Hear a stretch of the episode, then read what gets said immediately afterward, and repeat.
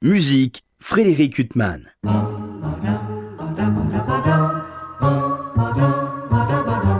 Bonjour, il est des livres qui vous passionnent et vous donnent un magnifique éclairage sur la musique.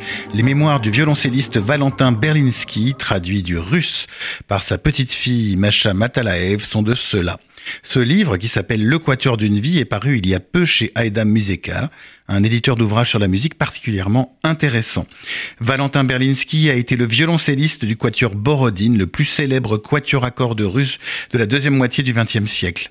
Les membres du quatuor ont vécu la terreur stalinienne et le joug communiste post-stalinien, tout en représentant à l'étranger le prestige culturel soviétique. Valentin Berlinski raconte d'ailleurs dans ses mémoires l'enterrement du tyran Staline. Le quatuor avait dû jouer trois jours d'affilée devant le mausolée du dictateur pendant que les foules défilaient devant son corps.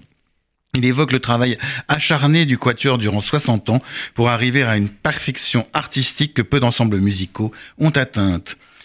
Je disais que le Quatuor a beaucoup voyagé à l'étranger, mais il a bien sûr fallu attendre la perestroïka en 1991 pour qu'il se rende en Israël, la perestroïka en 89, mais le voyage en 91. Il y joua notamment les quatuors de Shostakovich, compositeur que Valentin Berlinski a bien connu et vénéré.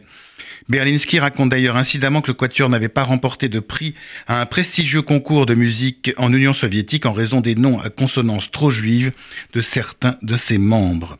Le Quatuor a par ailleurs joué beaucoup d'œuvres d'un compositeur juif, Weinberg, dont une grande partie de la famille avait été décimée durant la Shoah, et qui était, il y avait un lien d'amitié très fort avec Shostakovich.